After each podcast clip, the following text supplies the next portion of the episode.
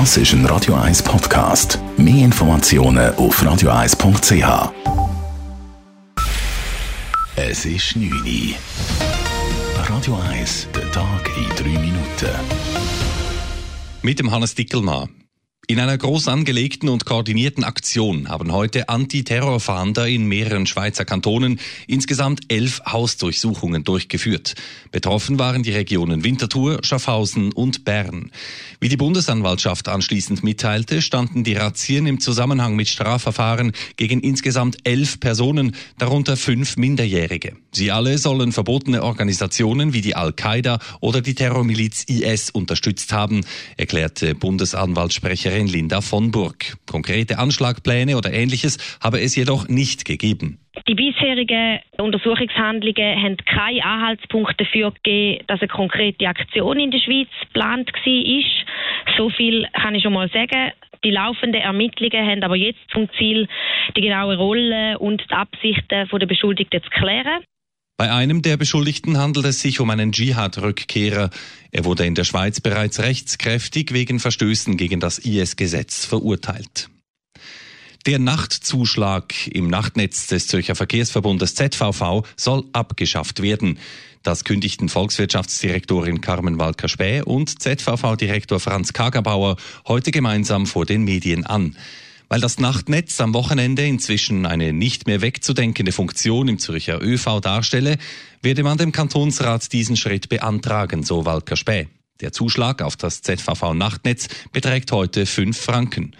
Außerdem planen Kanton und ZVV auch eine Ausweitung des Angebots. So sollen zum Beispiel die Nachtzüge von Zürich nach Winterthur künftig halbstündlich verkehren. Das Nachtfahrverbot auf einigen Quartierstraßen in der Zürcher Innenstadt wird immer noch zu oft missachtet. Das zeigen neue Zahlen der Zürcher Stadtpolizei. Seit über einem Jahr werden die betroffenen Gebiete unter anderem im Bereich Langstraße oder in der Altstadt mit Nummernschildkameras überwacht.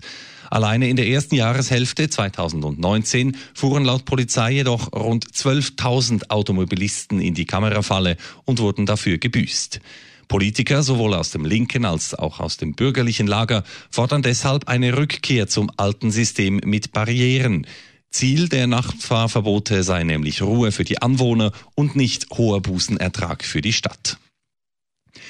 Die Schweiz liefert 600 wintertaugliche Familienzelte auf die griechische Insel Lesbos, um die Situation der dortigen Flüchtlinge zu mildern. Gemäß einer Mitteilung des Außendepartements EDA werden die Zelte dringend benötigt, weil der Winter auf den Inseln regnerisch und kalt sei. Das Material, das in diesen Tagen nach Griechenland gebracht wird und das auch Decken und Isoliermatten umfasst, ist für rund 3000 Personen bestimmt. Ziel der Schweizer Lieferung ist das Durchgangslager Moria. Dort befinden sich gemäß EDA derzeit über 13.000 Menschen, obwohl das Lager nur auf dreieinhalbtausend Personen ausgerichtet ist. Radio 1 Wetter. Auch der Mittwoch wird morgen allermeistens grau. Es gibt eine geschlossene Wolkendecke und daraus auch ab und zu einmal Regen. Der Schwerpunkt von diesen Niederschlägen liegt Richtung Alpen. Am frühen Morgen liegen Temperaturen um 7 Grad und auch der Tag durch bleibt es kühl im Flachland mit maximal 10 Grad. Das war der Tag in 3 Minuten.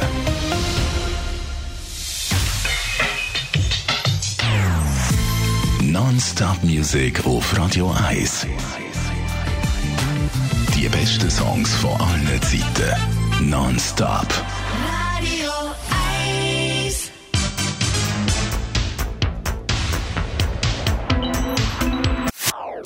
Das ist ein Radio 1 Podcast. Mehr Informationen auf radio1.ch.